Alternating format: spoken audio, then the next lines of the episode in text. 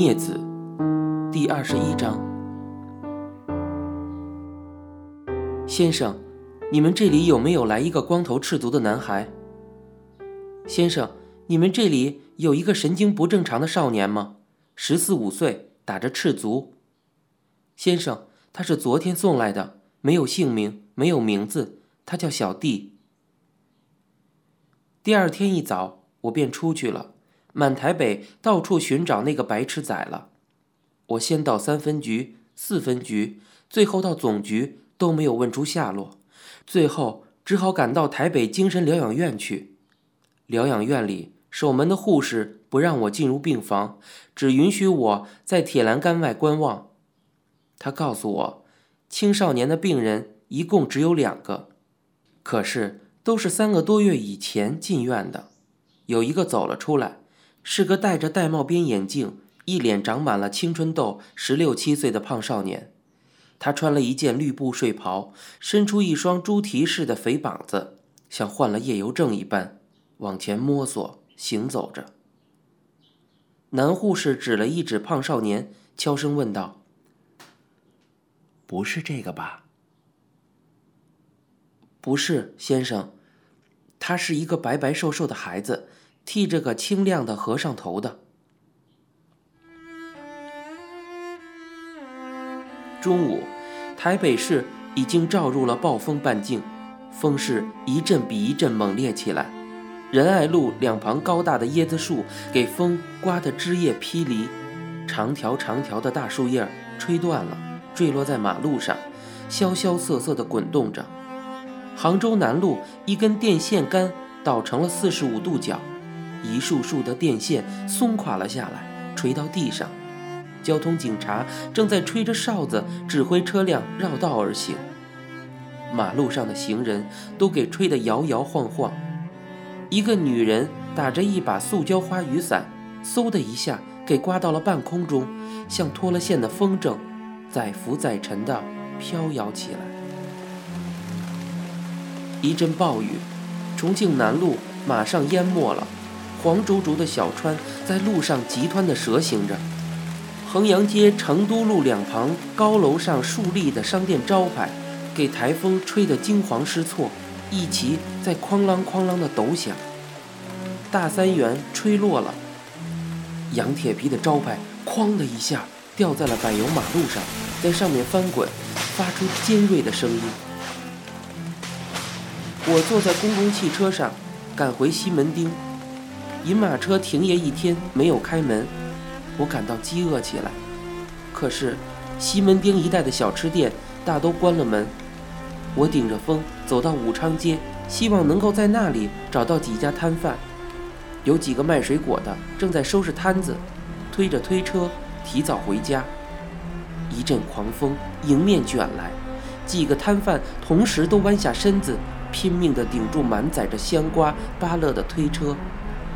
遥遥落在最后面的一个摊贩是一个身材娇小的年轻女人，一头的长发给风吹得乱飞。她穿着一条土红色的布裙，裙子也吹了起来，露出她那双清白的小腿。她那架推车上堆满了鲜红的西红柿。女人整个人都在向前倾斜，肩膀抵住推车，然后。他那细弱的身躯竟敌不过猛劲的风势，呼呼两下，给逼得一连往后踉跄了几步。他脚下一松，一下坐跌到地上去，推车前后一颠簸，哗啦啦的便震落了十几枚西洋柿，鲜红的滚得一地。我赶忙跑过去，抓住推车的手柄，将车子稳住。女人从地上挣扎了起来。他看见一地的西洋柿，有几枚还浸在污水里，痛惜叹道：“哎呀！”他捞起裙子，弯下身去将地上的那些红柿子一只只的拾了起来，都在裙子里。他把几枚没有跌伤的用裙角擦了一擦，仍旧放回推车上。剩下五六枚跌得裂开了，果汁淋淋漓漓的流了出来。女人挑了一个特别大的，递给我道：“我们吃吧，这些卖不出去了。”我也不客气，道了一声谢，便接过柿子，大口的啃了起来。柿子熟透了，沁甜如蜜。女人自己也挑了一枚，跟我两个人立在风中，一同吃着跌破的柿子。她大约二十七八岁，深坑的大眼睛，尖尖的下巴，大概刚使过劲儿，清白的脸上泛着红晕。大约他看到我吃的兴高采烈，他那双深坑的大眼睛从容地注视着我，笑道：“很甜呢，是吧？”说着，他又递了我一枚跌伤了的柿子给我。我有许多年没有吃过这种熟透沁甜的西洋软柿了。我记得那年母亲离家出走的前两天，她对我突然变得异样的温柔起来。那天，她买了几枚西洋柿回家，竟意外地把我叫到天井中，坐在矮凳上，跟她一块儿剥柿子吃。那几枚西洋柿已经烂熟，手一撕，皮便扯掉。母亲剥好一枚柿子，自己先咬了一口，惊喜地叫道。真甜呀！顺手把剩下的半枚递给我，我咬了两口，果然甜丝丝的，却又带着些许柿子特有的涩味儿。母亲微笑道：“好吃吗，阿青？”她摘下手帕来，替我擦去口角上的柿子汁儿。大概因为母亲从来没有对我那样亲昵过。他那次突发的爱抚使我感到受宠若惊，而且惶惑不解，竟有点尴尬起来。黑仔，你知道吗？你阿母小时候卖过柿子呢。母亲很少提起她在乡下养父母家的生活，偶尔提起也是一片愤恨。我们乡下园里。有十几棵柿子树，就在池塘边。柿子熟了，吃不完，你阿婆呀，便叫我拿去镇上去卖。卖不掉的，我就通通自己吃掉。嘿嘿，吃多了，你阿母我的肚子啊就发疼啊。母亲笑得前仰后翻，她那一头长长的黑发一匹黑缎似的波动起来。我看见母亲笑得那般开心。乐得像个小女孩子一般，也跟着她笑了起来。那是唯一的一次，我们母子俩在一块笑得那般忘情。两天后，母亲便失踪了。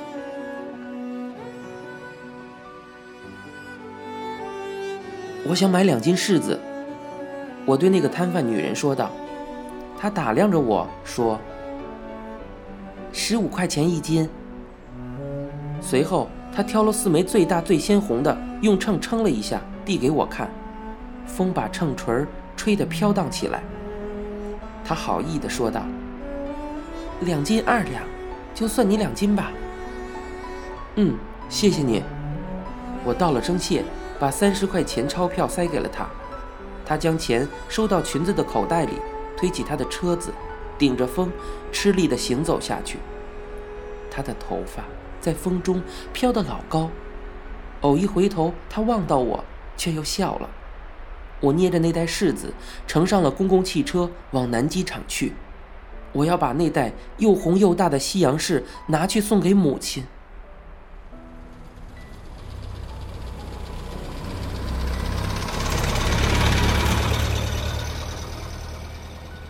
我到达南机场客难街母亲居住的那间碉堡式的阴暗的水泥楼房里后，来开门的又是上次那个额上生满了白斑的老太婆。她见了我，没等我开口，便说道：“你是阿丽的儿子阿青吗？”“嗯，我给母亲送点东西来，欧巴桑。”走到里面那间幽暗的厅堂。他指住我道：“你稍等一下。”说着，他竟独自蹭到里面，搬出一只竹子编的香笼来，砰的一下搁到地上，掀开了盖子，气吁吁地指着笼子里说道：“阿丽留下的东西都在这里了。竹篾笼里塞满了破烂的衣服，母亲上次身上裹的那件透着药味的黑绒线衫也覆盖在那里。老太婆弯下身去，伸手到笼子里翻了一阵，把母亲两件斑斑点点、泛了黄的亵衣也扯了上来。笼里发出一阵刺鼻的怪味。老太婆扬起面对我说道：“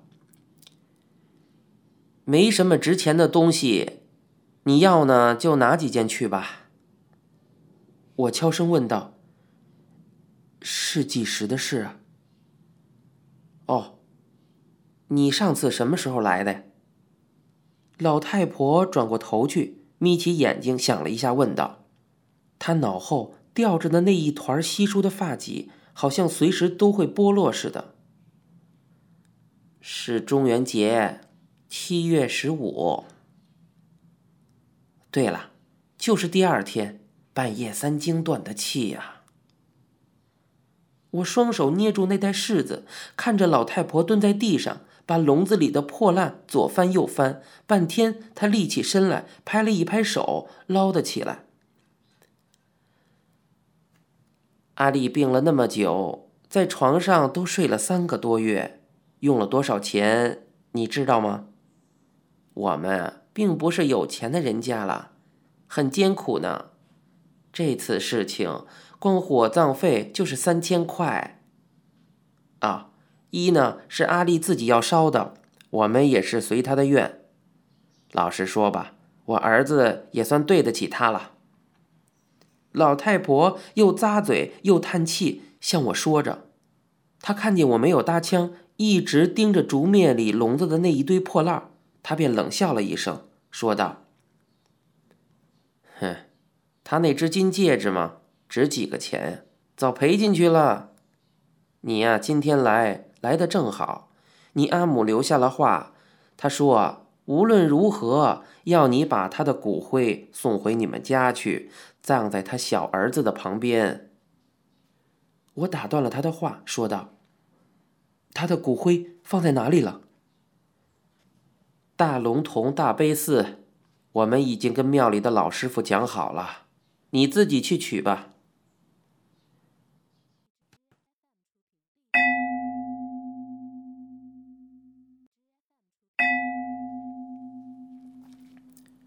大悲寺是一个破旧荒凉的庙宇，四周围都是七零八落的违章建筑。有些贫苦老人无处安身，便挤到寺里去西住去了。我进到寺内，看到里边三五成群、衣着褴褛的老人弓缩在一堆，有的在条凳上呆坐，有的交头接耳在私语。一个小和尚引我去见寺里的主持。他是一个七十左右的老和尚，一脸皱得眉眼不清，矮小的身躯干枯的只剩下一袭骨架，身上的那件黑袈裟拖拖曳曳，差不多垂到了地上。我向他说明了来意，老和尚的听觉失灵，我讲话他便用手兜住耳朵，他那张瘪得深坑下去的秃嘴巴一直开着，喃喃不停。我在他耳边喊了几次母亲的名字，他才若有所悟似的点了点头。老和尚的声音颤抖沙哑的回应：“黄丽霞，他是半个多月以前进来的吧？”“是的，师傅。”他们说他在等他的儿子。等他来领他回家，我就是他的儿子，黄丽霞的儿子。我弯下身去，在他耳边大声的说道：“啊！”老和尚叹了一口气，喃喃自语的念了几句，然后朝我甩了一下手，说道：“跟我来吧，小弟。”老和尚颤巍巍地走了出去，一阵劲风把他的那袭袈裟吹得抖瑟瑟地飘起，他那枯瘦的身躯连晃了几下。我跟在他的身后，向寺庙右侧的极乐殿走去。殿里是置放灵骨的所在，里面明暗，靠正面墙有一个三叠层的木架，密密的排着三排一只只酱黑色圆肚子的骨灰坛。木架上端点着一盏暗淡的长明灯，骨灰坛上都贴了标签，有的年代久了没人收葬，坛上积了一层的灰，标签变得焦黄。上面的姓氏字迹都模糊了。老和尚走过去，说道：“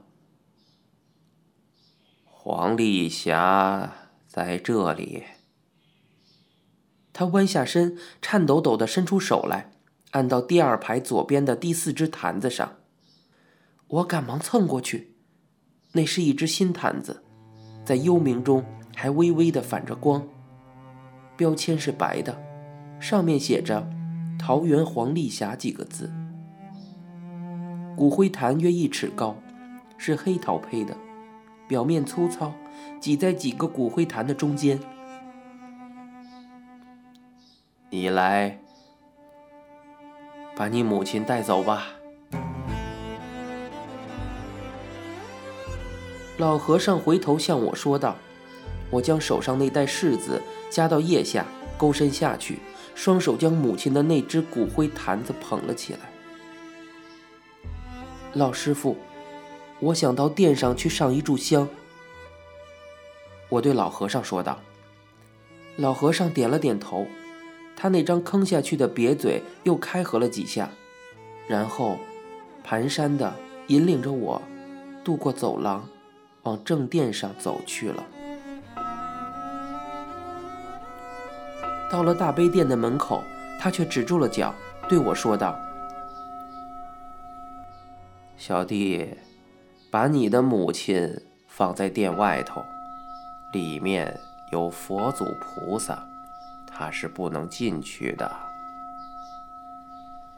我把母亲的骨灰放置到大悲殿门槛的外面，步入殿内，殿门上端悬着一块乌木的横匾，上面写着。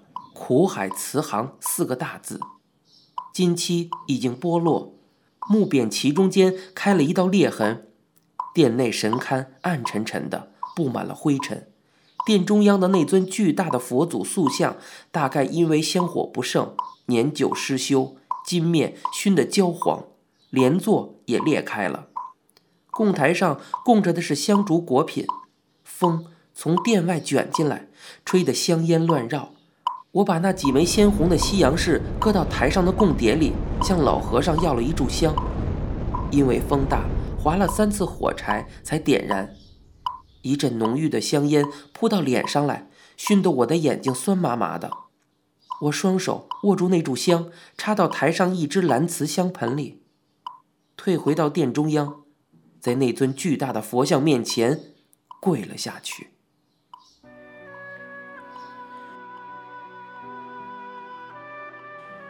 我自己从来没有进过寺庙烧香拜佛，可是记得小时候，每年观音诞，母亲便买了香烛到板桥那间香火鼎旺的观音庙去进香。有一次，她带了我和弟娃一块进去，要我们跟她一起跪拜观音菩萨。她那娇小的身躯匍匐在观音大士的脚下，一头的长发几乎掉到了地上。母亲。双手合十，嘴里喃喃念念，在祈求倾诉。他那双深坑的大眼睛闪烁的厉害，在发着异常痛苦的光芒。那天中元节，我去探访他，他紧握住我的手，要我在寺里替他上一炷香，祈求佛祖超生，赦他一生的罪孽。那时。他那双变了两个黑洞的眼里，也那样充满了畏惧和惊惶。母亲大概一生都在害怕着什么，所以，她那双眼睛才会那样一直闪烁不定，如同一双受惊的小鹿四处乱窜。一辈子，他都在惊惧，在窜逃，在流浪。他跟着他那些男人，一个又一个。漂泊了半生，他终究没有找到归宿，最后坠落瘫痪在他那张塞满棉被、发着汗臭药味的破床上，染了一身的恶毒。他临终时，必是万分孤绝凄惶的。然而，他那具残破的身躯已经焚烧成灰，封装在殿外那只粗陶的坛里。难道坛里的那些灰烬仍带着他生前的罪孽吗？我朝着佛祖一头磕了下去，额头抵住佛殿冰凉的魔石上。